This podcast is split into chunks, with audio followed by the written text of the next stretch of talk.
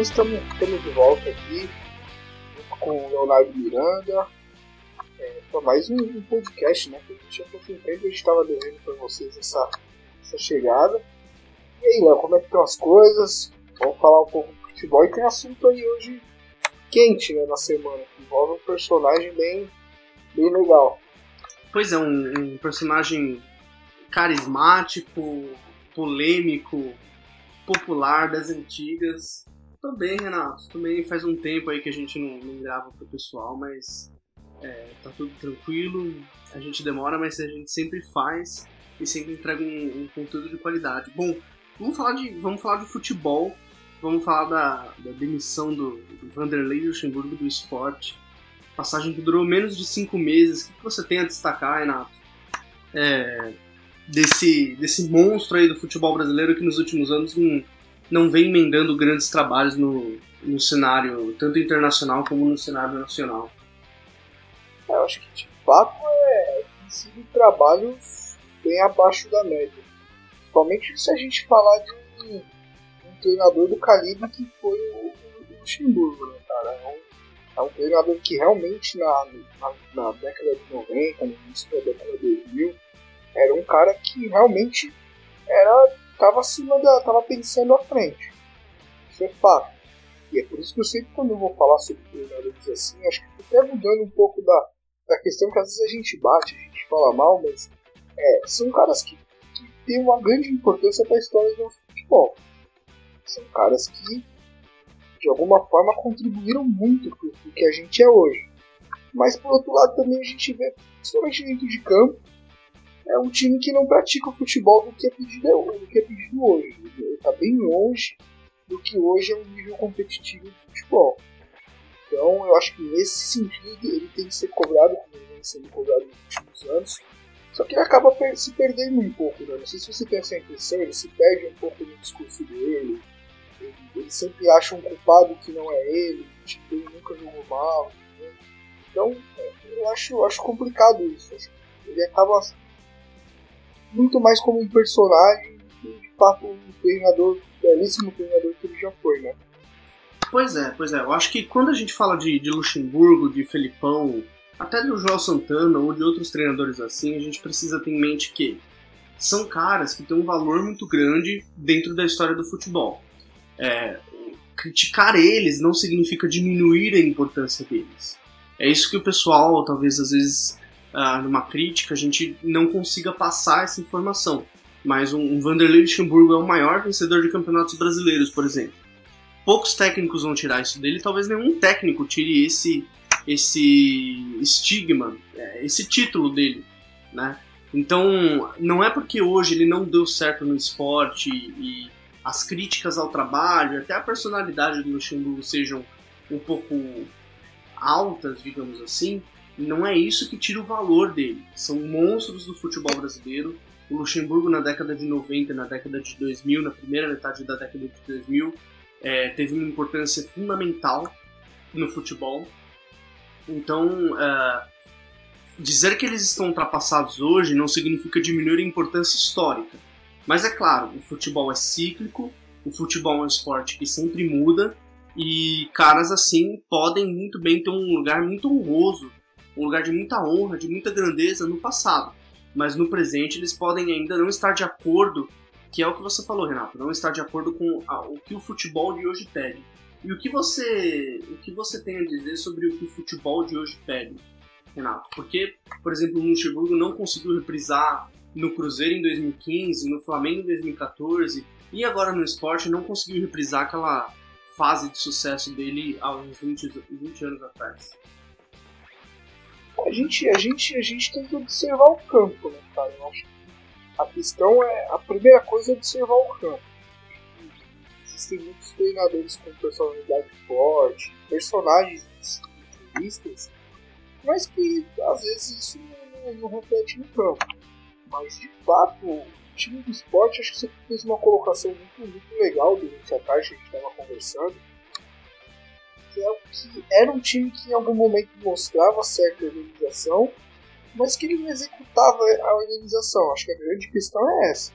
Por exemplo, a gente pegou uns lances contra o Atlético Paranaense e a gente viu um time descompactado. O que é descompactado? Não compactar o time. Quando você não tem a bola, tem que diminuir a área de ação, o espaço do campo para o adversário jogar. Então, os times hoje fecham esse bloco defensivo, colocam muita gente no espaço. Essa bola entra ali, a, a chance de você ganhar ela, reformar ela, é muito mais, é muito mais clara. Então a gente pegava um lance do Luxemburgo, por exemplo, quebrado de time de meta, saída com o goleiro, do atacante até o zagueiro 50, 55 metros. Entendeu? Então um time que desgarra muito a linha, que muito a linha, jogadores com movimentos aleatórios. A gente sabe que o Luxemburgo de futebol, mas talvez ele não entenda do futebol de hoje. é isso. Sem a bola, diminua a área de ação do adversário. Com a bola, abre o campo. Tenta abrir a área de ação do, adversário. Isso, isso, se a gente for pensar na literatura do futebol atual, é, treino, treinamento, isso é o beabá. Isso é, o, isso é, é uma das primeiras coisas que o treinador tem que se preocupar na hora de montar um modelo, um grupo. Então a gente começa a enxergar coisas até mínimas. Né? Se a gente for pensar no futebol de alto nível hoje, são coisas que já, já nem se discute tanto em, em centros mais evoluídos. Então, essa é a questão. Pode se dizer atualizado por assistir os jogos, achar que nada mudou, tá a mesma coisa, mas de assistir, acompanhar e entender a ideia e principalmente colocá-la em prática no dia a dia, Acho que o grande desafio do treinador brasileiro hoje é sair das ideias para execução. Para criar bons estilos, bons ambientes para o treinamento, para que os jogadores criem comportamentos que o jogo pede. Então acho que ele nesse sentido deixou bastante a desejar. É, eu, eu, concordo com você pegando as entrevistas do, do, Luxemburgo, tentando traçar um paralelo do que, do que ele vem pensando de futebol, porque é um pensamento de futebol e e cabe a nós respeitar. Eu acredito que o Luxemburgo ele, ele não é que ele desaprendeu, digamos assim. Não é que ele não sabe mais futebol, não é que ele não é, é um cara completamente descartável, não é isso. A questão é, ele está em um, um, grande desalinho, num grande desacordo com, com a necessidade de hoje. E é o que a gente comentou é, hoje de tarde, Renato. Eu acho que o futebol ele pode não ter sido reinventado do jeito que o Luxemburgo fala, mas ele mudou na questão da velocidade e ele mudou na questão da compactação que você falou. Então, hoje, o jogo em si, olhando para o campo, é um jogo de muita velocidade. E quando a gente e fala pouco espaço, espaço e, muito e, pouco espaço. Exato, pouco espaço e muita velocidade. Então não é aquela velocidade da correria. Quem está ouvindo não, não, precisa imaginar aquela correria, mas sim a velocidade de raciocínio. E, e para o jogador ter velocidade de raciocínio, ele precisa de um treino com intensidade, ele precisa de um treino que prepare ele, ele precisa de um treino integrado entre os setores, uh, entre a parte física, a parte técnica e a parte tática. E eu acredito que é exatamente nisso que o Luxemburgo vem pecando. Não só o Luxemburgo, mas Felipão e outros, outro, Abel Braga, talvez desse expoente, mas seja esses treinadores crescidos na década de 80 e 90 é, eles ainda levam alguns tipos de trabalho, alguns tipos de pensamento da década de 90. E aí isso para 2017, quase 2018, não faz tanto, não surte tanto efeito. É, a, a, questão também tem, é, você falou em mudança de velocidade, de compactação, aí digo até mais, velocidade de execução, a necessidade de um primeiro toque, um domínio mais limpo, você vai ter menos tempo para para pensar o jogo, muito maior percepção espacial do jogo, onde se encontram os espaços, o que você vai fazer antes mesmo de receber a bola, a leitura de se colocar no espaço correto para receber bem o passe. E mais que isso, mudar as pessoas, né? A gente esquece um pouco disso. O, o Luxemburgo já veio até falando que os jogadores que precisam ser expostos, e a gente viu nesse período eles expondo jogadores, sabe? Na imprensa falando mal, mas somente depois daquele jogo contra o Grêmio, o time teve um comportamento, não só coletivo, mas individualmente, algumas peças, comportamento lamentável, os jogadores largando o jogo mesmo. Então ele foi lá, esposa, a diretoria foi lá, é, renovou o contrato dele até. E, então ele tem que começar a entender também um pouco das relações humanas. A rapaziada que ele trabalhava há 20 anos tem um jeito de ser tratado e a de hoje tem outro. Por exemplo, hoje você não chega para um jogador e fala: você vai fazer esse treino porque eu tô mandando e acabou. Se você não explicar para o jogador que você está criando aquele exercício para ele trabalhar certa coisa, ele vai se desenvolver certas habilidades, que aquilo coletivamente vai surtir tal efeito do time, as coisas nem começam bem. Você não consegue nem fazer com que o grupo compre a sua ideia. Porque a grande questão é essa, que às vezes os treinadores mais jovens que a gente fala que está surgindo aí, que tem um bom conteúdo de ideia, às vezes salta um pouco do treino, mas às vezes tem um treino muito bom, mas talvez não tenha a questão da relação, da, da compra de ideia, fazer com que os jogadores embarquem nele e acreditem naquele modelo. Então até nisso ele tem pecado. Ele tem tratado a rapaziada de hoje como fosse a rapaziada de ontem. E não é assim, a gente, a gente, a gente além de estudar futebol, a gente lê sobre gerações, sobre psicopedagogia, a gente sabe como é que funciona. E, é diferente você tratar pessoas de culturas, de locais diferentes, imagina então de gerações diferentes. Então é algo também que ele deixou de fazer. E eu acho que é algo que acontece muito ainda com treinadores mais, mais antigos, que estão há mais tempo no mercado. Pois é, pois é. Essa questão de, da imprensa, né, é curioso, porque o Luxemburgo ele sempre ele sempre gostou de cobrar o jogador na imprensa, sempre gostou de falar do jogador na imprensa e ele sempre reclamou assim nas últimas entrevistas ele sempre fala hoje os jogadores têm assessor de imprensa tem isso tem aquilo. Antigamente eu dava uma porrada no treino e todo mundo respondia. Eu acho que essa declaração ela fala muito do atual estado do, do pensamento mesmo desse, de, desses técnicos uh, ah, para o futebol atual que é um pensamento extremamente saudosista de não aceitar que as coisas mudaram e se as coisas mudam, não é que elas significamente, não é que elas sempre mudam para pior. Elas mudam, porque a evolução do ser humano é assim. E de entender que se as coisas mudam, você precisa mudar também para surtir efeito. Então, essa cobrança via imprensa, que é uma coisa muito típica do, do, do Luxemburgo, é uma coisa que simplesmente não dá mais certo. Hoje todo jogador tem um staff de 3, 4, 5 pessoas por trás dele. Não é mais apenas o jogador e ele respeita o técnico. O técnico tem que ser o cara que dá conteúdo de treino para ele. E é o que vem faltando pro Luxemburgo. Ele não dá conteúdo de jogo, de treino. É uma, uma, uma semaninha, cara, vou te dizer até mais. Uma semana, dois, três dias de treino, o jogador já olha um pro outro já sabe se o cara, ó, esse é fraco, esse é bom, esse. Hoje em dia, os atletas eles estão muito mais. Eles têm muito mais conteúdo, mais informação. Sabe, a gente ainda reclama que a gente tem um jogador alienado e tal, não, mas dentro do jogo, cada vez mais jogadores que se interessam em entender o jogo. Então, e ainda, e ainda tem mais, foi criada uma política de uns anos pra cá, é, como a gente fala, uma lei que não foi assinada, mas algo que dentro do vestiário tem algumas, algumas regras, entendeu?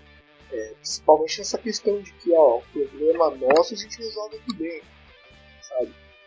E aí o treinador chega e, ó, não, é esse, esse, aquele. E é incrível que aí, aí vai uma crítica mais dura ao Lucha, é a questão do quando ele começa bem, aí tem resultado, aí ele, é, é ele que ganhou. Aí quando começam os problemas na equipe, aí, aí ele começa a achar culpado pros outros. Ele nunca se justifica assim, não, eu errei tal coisa, é, a estratégia foi errada, o time jogou mal. Ele nunca parte desse, desse pressuposto. Ele sempre tem alguma desculpa, é o campo, é o clima, é o, é o, é o cara do picolé que passou na hora errada, é o treino. Ele... Então isso vai causando uma rejeição interna de uma forma que os jogadores não aceitam. E além da, da não estar tá atualizado dentro do trabalho hoje futebol, aí ele ainda pega a questão da antipatia. E aí as coisas tendem a engolar muito rápido. Pois é. E é como você falou, em uma semana o jogador olha para o outro, conversa lá no vestiário, conversa no WhatsApp e sabe qual treinador vai agregar e qual treinador não vai agregar. É... Uma outra coisa que é um pensamento que eu acho que é, é muito válido e até o, o, o podcast Pitch Invaders falou sobre isso, que é sobre organização ofensiva. Aqui no Brasil, é, é, um pensamento de futebol, não que os técnicos façam isso, mas é um pensamento muito popular de que a organização do jogo ela só existe na fase defensiva. E aí, na fase ofensiva, o talento do jogador, a técnica do jogador aparece mais. E a gente vê nos últimos anos, por exemplo, treinadores como o Mano, como o Tite, como o Carrilli, Roger Machado, outros treinadores, enfim, vários treinadores, campeões ou não, de bons trabalhos ou não, se preocupando muito com a organização ofensiva. Acho que para esses treinadores como o Luxemburgo falta um pouquinho cuidado disso, de entender que a fase ofensiva de, de uma equipe ela também prescinde de organização. Ela não é só decidida do talento. E pegando essa passagem no esporte, dá para ver bem um time que tem algumas ideias, mas como você falou lá no início do, do podcast, é um time descompactado, é um time compartimentado, tem dois setores, e é uma equipe que tem jogadores de alguma qualidade individual, mas que não estão inseridos dentro de um contexto. Então falta esse entendimento de que o futebol ele é, um, ele é um contexto complexo, ele é um todo, e além dele ser esse todo, as duas fases, tanto ataque como a defesa, as transições, as bolas paradas, etc., elas estão conectadas entre si. Em todas as fases tem uma organização. Não é só na defesa. Não é só ensinando tal jogador a compor uma linha de quatro. É ensinando também o jogador a se posicionar sem a bola para oferecer uma opção de jogo.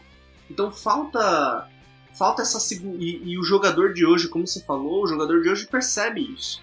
Ele quer, ele busca essa esse aprimoramento, ele busca esse conhecimento.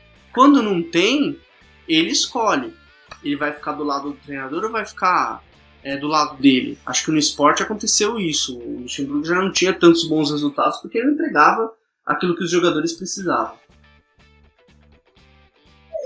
concordo muito com a relação, com a relação que você diz da, da qualidade do elenco do esporte.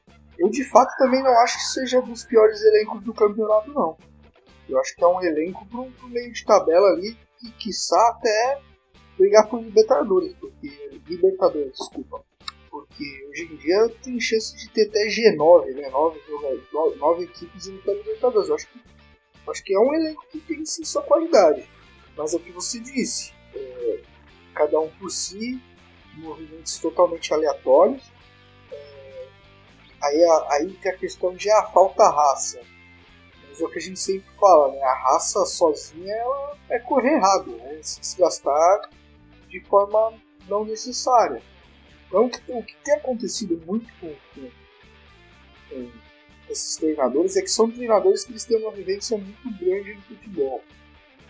Então, são caras que fazem leituras muito rápidas do jogo, caras que geralmente escolhem bem a substituição, mas também são caras que não conseguem entender que é o treinamento que vai mudar, que não é o, a conversa, o, a boleiragem, a amizade. E longe de mim também essa questão de goleiro, o estudioso, para mim isso é, é uma discussão até que a gente já devia ter até ultrapassado já, a gente pode falar um pouco disso, mas é, a questão é, é, entender o processo, é, é criar um planejamento de trabalhar em cima dele. É difícil fazer isso durante uma temporada, a gente sabe disso.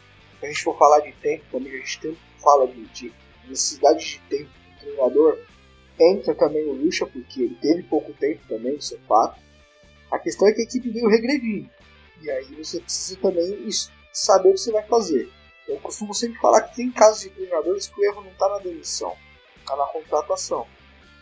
Então, eu acho que essa, essa é a questão que precisa ser debatida, entendeu? A escolha do, do esporte, é, que vem de anos aí de ascensão, né, crescendo até financeiramente, podendo fazer maiores investimentos, e aí não conseguindo. Então, é, é difícil. Você não escolher bem o, o, o perfil que você quer, não entender o, você, o tipo de futebol que você quer jogar, aí não adianta.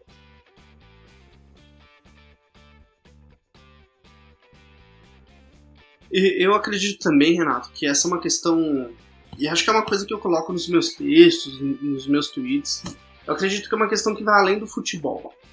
Eu acredito que é uma questão que vai muito do aspecto humano da coisa. É, a idade, a experiência de um treinador e de um ser humano, ela não pode ser um motivo de julgamento se o cara tá atualizado ou desatualizado. Eu mencionei o Abel Braga e muita gente fala que o Abel é um desses treinadores surgidos da década de 80 e 90 que dão mais espaço, por exemplo, para os auxiliares, que gostam de aprender, gosta de coisas novas. Então a idade é, é muito fácil julgar pela idade e pela experiência, pelos trabalhos recentes. Mas na verdade o ser humano talvez seja o mais importante. E a questão do treinador, é, o, treinador é, é aquilo. O papel do treinador ele está sempre em constante evolução, né? O treinador hoje não é mais o paizão, apesar de ter, ter gente que acredita nessa, nessa escola do treinador ser o paizão, ser aquele sargento que dá bronca no, no, no, jogador. O treinador pode ser um outro tipo de treinador, aquele treinador que dá o conteúdo, que não se preocupa com a disciplina, etc. Acho que há diversas crenças para os treinadores, mas o mais importante mesmo é entender o grupo no qual se está, o que aquele grupo de repente pede se pede um perfil mais autoritário, se pede um, um outro tipo de perfil e, e, e, como que como vai fazer aquilo funcionar. Não sei o, que você pensa disso, mas acho que muitas vezes o treinador ele precisa ser um, um cara, não só o treinador, mas a comissão técnica, ela, ela precisa meio que andar na corda bamba, entendendo onde ele está, o contexto, o objetivo final, se é sair de um rebaixamento, se é, se é ganhar um título.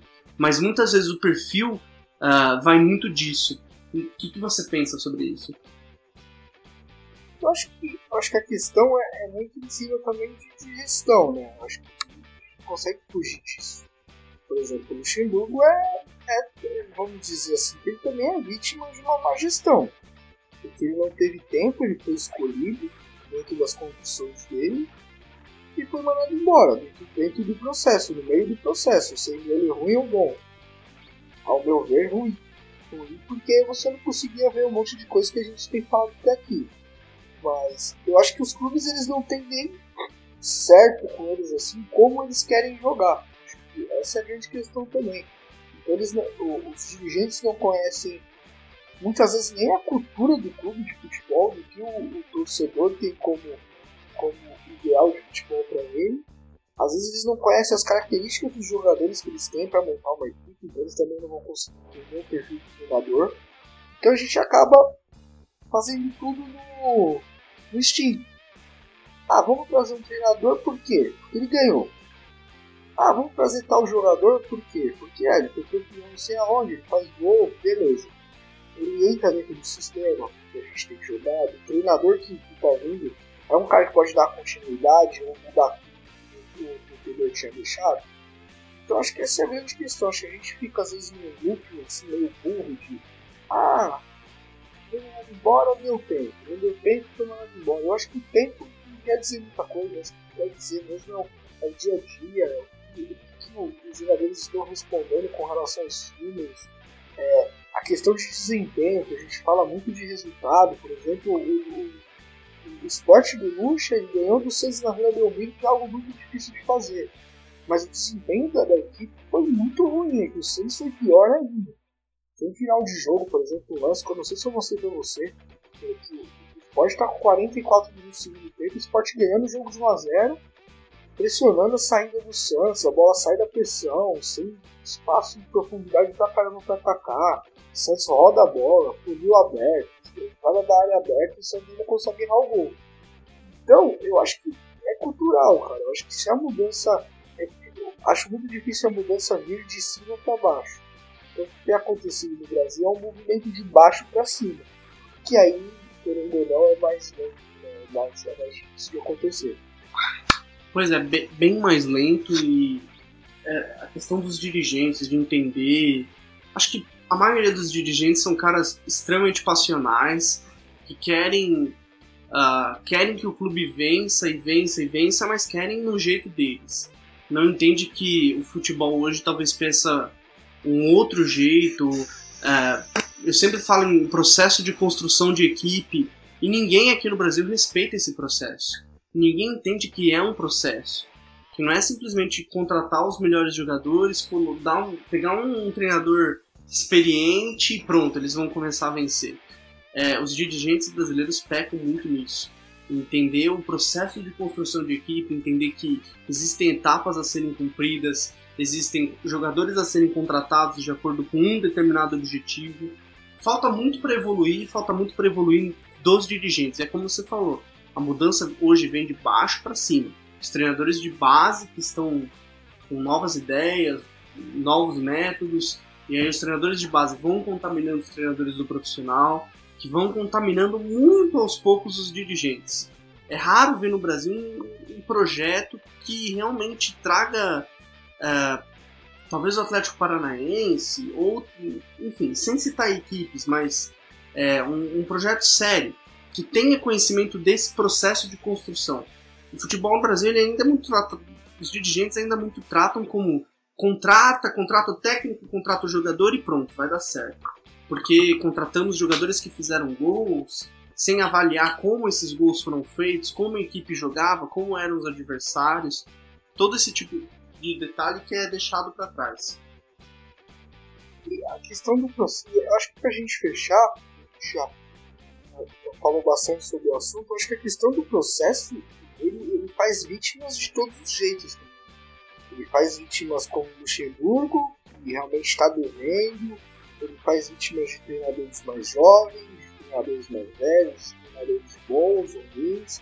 Eu acho que sem processo, sem, sem, sem um planejamento, sem, sem uma ideia de jogo, acho que ninguém dá certo. Acho pode ser qualquer um, acho que nem, nem Pepe Guardiola, Mourinho, Klopp, ninguém com, sem processo vai conseguir dar jeito.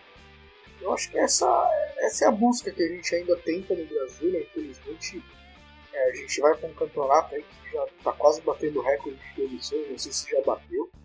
Mas acho que é isso, cara. Acho que, acho que por hoje é só, né, meu? Por hoje é só e, eu queria dar um recado, recado talvez triste aí pro pessoal, porque esse talvez seja o nosso último entre linhas, mas ao mesmo tempo que é um, é um recado triste, po podem aparecer novidades aí para vocês. Estamos trabalhando para que é, conhecimento, entendimento seja divulgado a mais gente e fiquem atentos ao, ao Twitter, ao Facebook, que nos próximos dias a gente pode ter uma novidade bem, bem legal para falar para vocês, para todo mundo que escuta o Entre Linhas ao longo desse quase um ano, né, Renato, que a gente faz um já podcast. A, a periodicidade deixa um pouco deixa um pouco a desejar, mas a gente tem pensado em coisas novas pessoas novas, né? deixar um pouco de mistério, é, justamente para melhorar a qualidade, para a gente conseguir até firmar melhor. A gente sabe que muita gente corre com a gente aí no podcast, hoje tem música, vocês podem ver que é, não, é um, não é o mesmo esquema que a gente tem acostumado a fazer, né, que a gente tem feito, então, então aguardem, talvez, pode ser que famoso morreu, mas passa bem, né? E eu já deixo aqui as minhas desculpas que todo mundo vai sentir mais fã do normal, porque eu tô bem limpado, fazendo isso por amor ao projeto mesmo. E acho que é isso. Um abraço para todo mundo. Obrigado, Léo. Vamos, vamos ver o que acontece ainda daqui pra frente. Coisas boas aconteçam ou não também, né? É, fiquem ligados. O recado que a gente dá é Fiquem atentos ao Twitter, tanto meu como, como do Renato, e ao Facebook. Nós dois temos página no Facebook, né, Renato? E tá lá, tá lá no nosso perfil do Twitter. Enfim, curtam lá, compartilhem. Fiquem atentos que nos próximos dias ou em uma semana, enfim, uh, em breve a gente vai ter novidades com mais gente, com mais é, engajamento, com mais conteúdo para vocês. E até a próxima, seja no Entre Linhas ou não. Uh, a gente queria deixar um até a próxima para vocês. Acompanhem a gente, divulguem aí e, e, e vamos que vamos. Abraço, galera.